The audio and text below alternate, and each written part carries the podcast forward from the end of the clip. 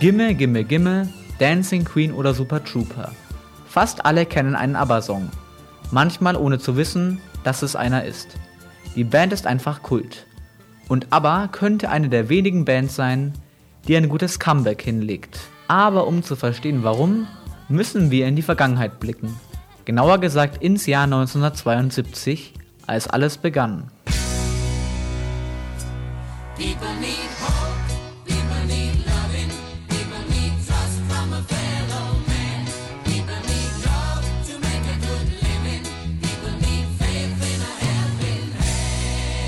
Juni 1972 veröffentlichten ABBA ihren ersten Song, People Need Love. Ein Song, der völlig anders klingt als die Musik, die ABBA ausmacht. Weder der einzigartige Rhythmus noch die weiblichen Gesangsstimmen stehen im Vordergrund. Hätte ich nicht gewusst, dass People Need Love von ABBA ist, hätte ich ihn glatt für einen Beatles-Song gehalten. Und das nicht ohne Grund. Die Idee, alle Bandmitglieder singen zu lassen, wurde von den Beatles etabliert. Es ist nicht verwunderlich, dass am Anfang der Band Einflüsse anderer Musikgruppen in den Liedern zu erkennen waren. People Need Love kam zwei Jahre nach der Trennung der Beatles heraus. Die Welt wünschte sich damals eine Band, die an die Beatles anknüpfte. Und die Idee ging auf. Der Song landete direkt in den Top 20 der weltweiten Charts. Benny Anderson und Björn Ulvaeus machten schon sechs Jahre vor der Bandgründung miteinander Musik. Sie waren schon aufeinander eingespielt und hatten Charterfolge.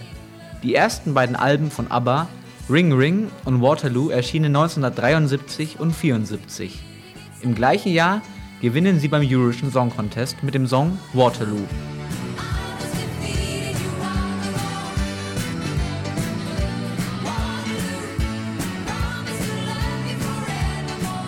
Bis heute sind aber die bekanntesten und erfolgreichsten ESC-Sieger. Auf Waterloo ist schon die Erfolgslinie Abbas zu erkennen.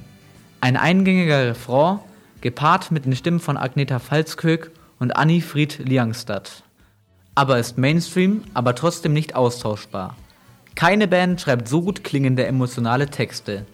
Sie behandeln alltägliche Themen und singen über zerbrochene Beziehungen. Sie gestalten alles sehr poppig, sodass oftmals Schlager entstehen, die geprägt sind durch eingängigen Beat und Headlines.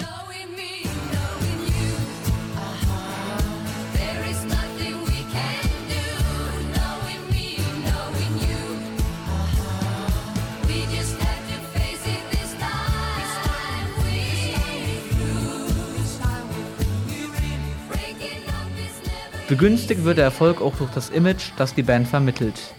Björn Ulvaeus und Agneta Falskök werden ein Paar und heiraten später. Genau wie Annie Fried Liangstad und Benny Anderson. Im Prinzip beschreiben die Lieder oftmals das Leben der Bandmitglieder, nur dramatisiert. Im Gegensatz zu vielen anderen Bands setzt aber darauf, alle vier Bandmitglieder in TV-Shows auftreten zu lassen. Das macht die Band für die Fans greifbarer und die Lieder persönlicher.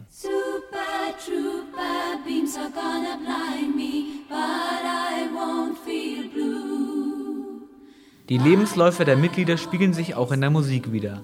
Anfangs handeln die Texte von zerbrochenen Beziehungen, vom unabhängig, jung und unbekümmert sein. Später geht es um Verantwortung, Verbundenheit und Kinder. Und als die Ehen der Bandmitglieder zerbrechen, löst sich auch die Band auf. Als aber ihr letztes Album veröffentlicht haben, gab es noch ein geteiltes Deutschland und kein einziges Harry Potter Buch. Obwohl es immer Pläne für ein Comeback gab, sollte es fast 40 Jahre dauern, bis es jetzt endlich soweit ist.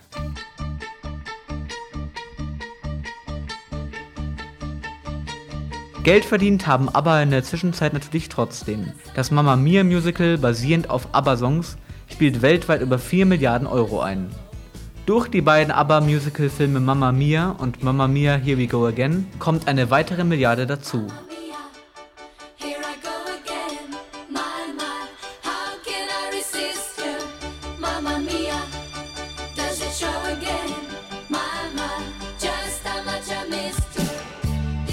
Während Bands wie die Rolling Stones auf der Bühne gealtert sind, stehen aber jetzt vor einer Herausforderung, an die Erwartungen von früher anzuknüpfen.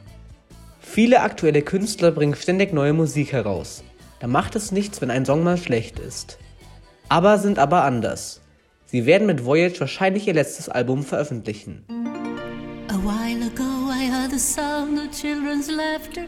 Now it's quiet, so I guess they left the park. This wooden bench is getting harder by the hour. The sun is going down, it's getting dark. Bereits 2018 hat die Produktion des Albums angefangen. Sie ließen sich Zeit, um die Fans am Ende nicht zu enttäuschen. Fans, die seit 40 Jahren treu sind und teilweise miserable Cover der Songs aus dem Mamma Mia Musical hören mussten, bekommen jetzt qualitativ hochwertige Musik zurück. Dass ABBA aber auch wissen, dass sie nicht die Zeit zurückdrehen können, zeigt Don't Shut Me Down. Der Track ist wesentlich moderner und verbindet alte Themen und neue Beats.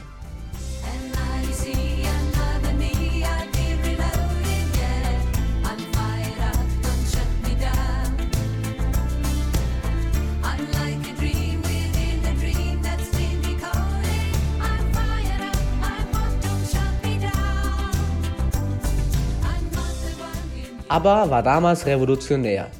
Das geht heute nicht mehr, dafür sind sie einfach zu alt.